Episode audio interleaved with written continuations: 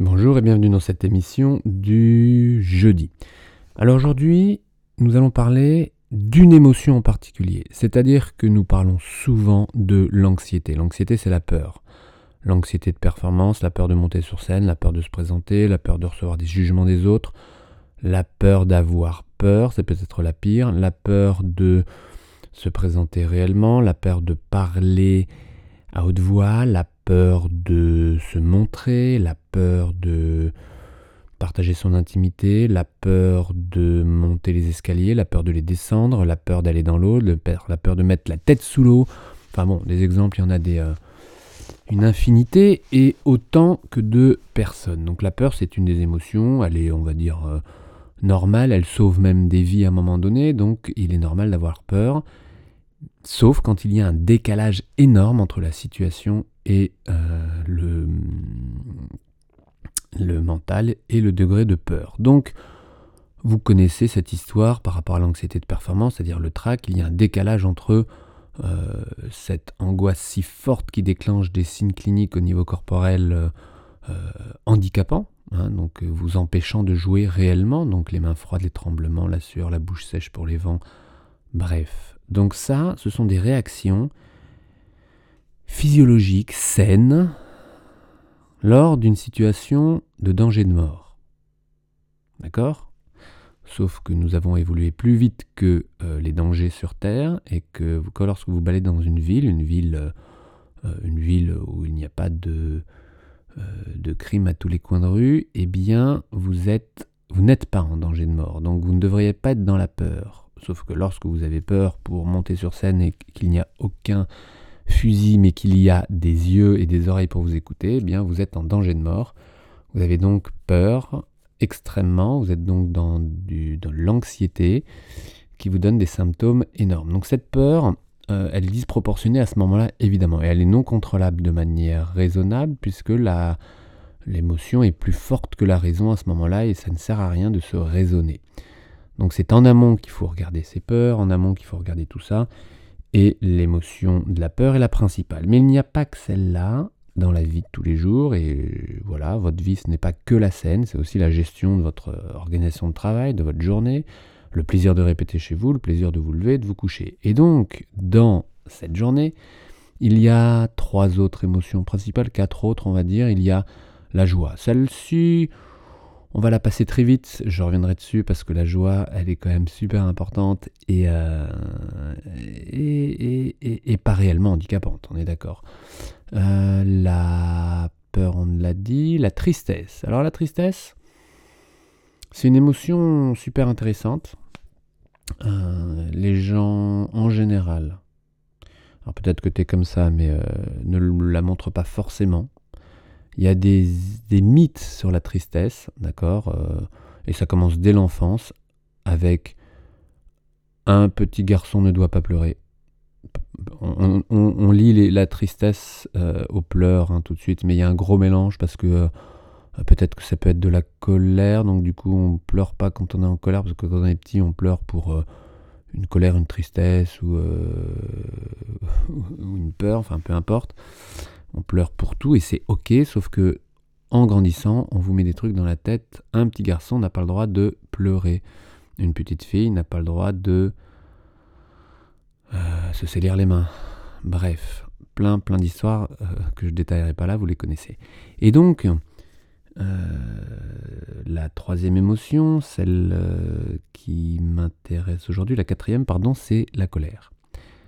La colère, elle est aussi très intéressante. Toutes ces émotions sont, encore une fois, euh, font partie intégralement de nous. Le seul problème, si on parle de problème, c'est que parfois c'est inadéquat, c'est inadapté, c'est pas au bon moment, c'est pas la bonne intensité, et au final c'est pas maîtrisé, et au final c'est limitant, handicapant.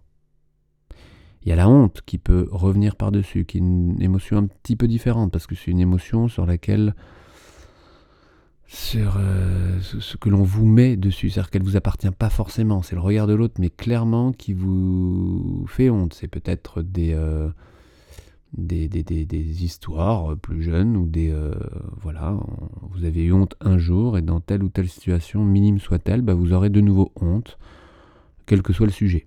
hein, les sujets sont vastes et illimités. Donc je m'arrête sur la colère aujourd'hui. La colère, évidemment, je change de ton parce que la colère, la colère euh, dévaste. Voilà, c'est ça. Si je pouvais résumer en une, euh, euh, phrase, la colère dévaste. La colère fait mal. Elle fait mal à l'autre et elle fait mal aussi à soi-même. C'est-à-dire que ça crée une tension énorme dans le lien avec l'autre et encore une fois avec soi-même. Avec soi-même, il y a deux manières de la gérer, vous savez. Il y a ceux qui la ravalent. Elle est bien là, bien présente, consciemment ou inconsciemment, avec des visages un peu lisses. Et puis, il y a euh, ceux qui sont extrêmement expressifs de la colère, plutôt rouge, rouge de colère. Et cela, il l'exprime. Ça ne veut pas dire que euh, la raison de la colère est euh, traitée, d'accord?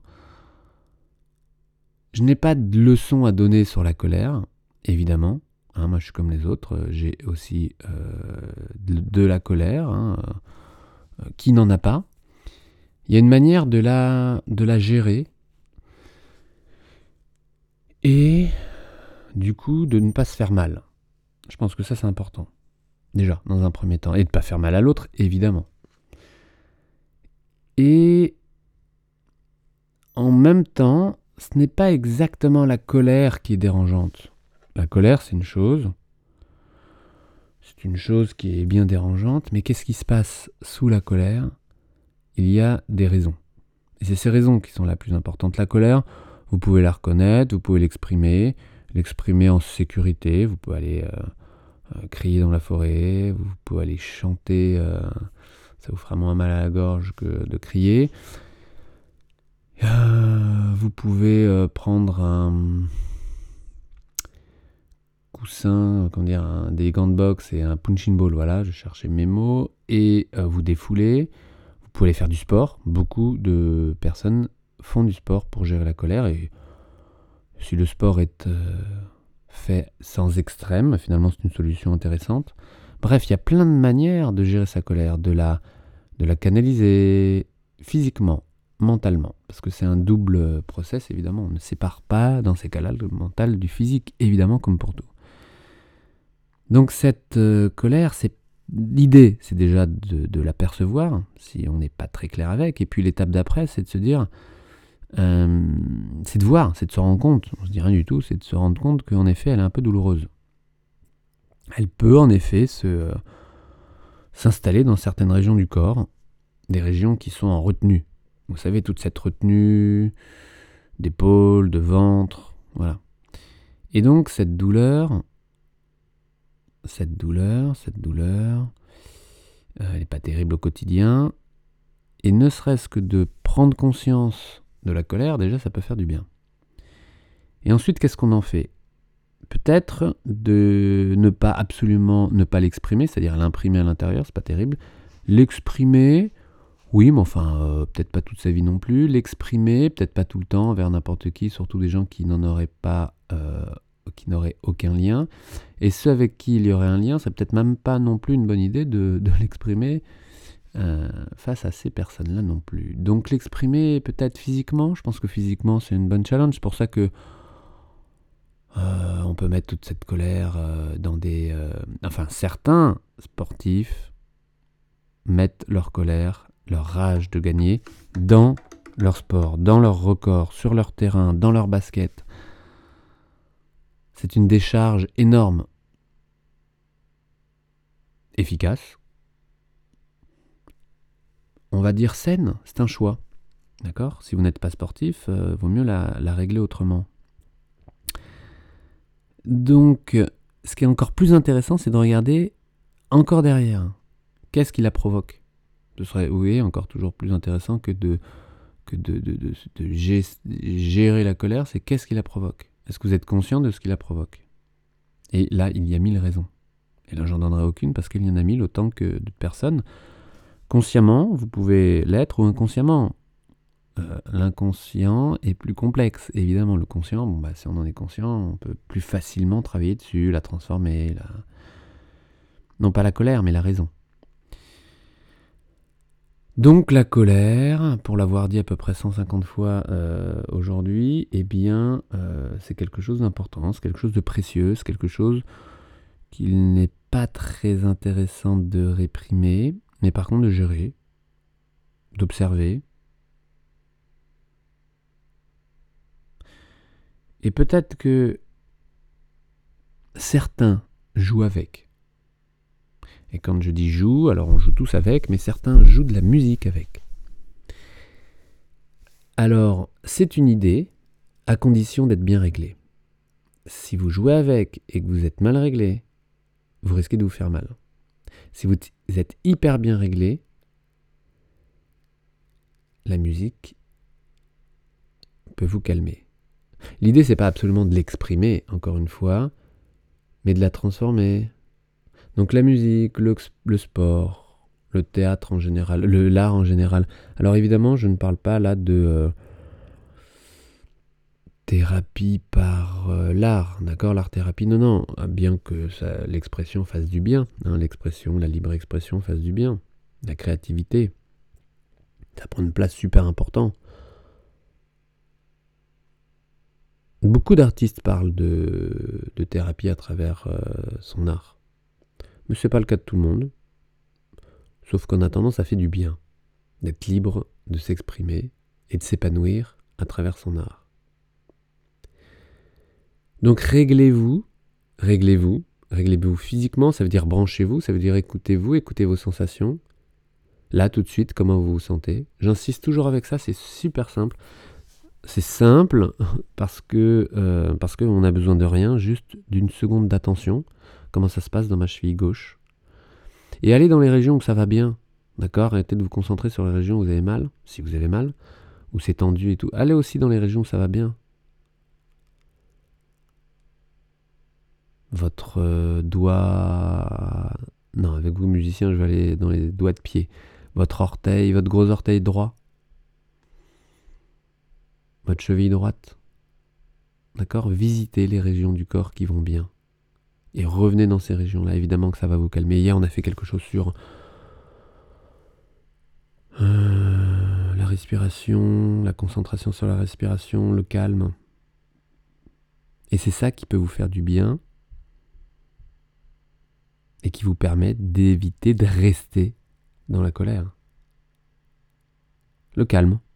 Le calme, c'est la gestion de toutes les émotions. Il ne suffit pas de régler l'émotion. Il est bon, il est juste, il est confortable de s'occuper de la raison de l'émotion. Le truc qui provoque. Alors, euh, ça peut être une pensée, mais aussi une pensée dans une relation, mais aussi une relation la relation à l'autre hein, et à soi-même. Bref. Voilà, soyez euh, clair avec les, émotions. Listez-les, peut-être voyez celle qui est la plus exprimée chaque jour, voyez celle qui est la moins exprimée chaque jour, et regardez des deux côtés, juste pour voir. Et quand vous faites ça, respirez, sentez-vous, branchez-vous avec une partie de votre corps qui va bien, Notez, prenez des notes. Et rebondissez avec ces notes pour voir où vous allez avec tout ça. Euh, vous ne pouvez aller que vers du plus calme. Et le calme, c'est le moment où vous êtes le plus apte à vous exprimer. Belle journée avec tout ça, je vous retrouve demain. À demain, ciao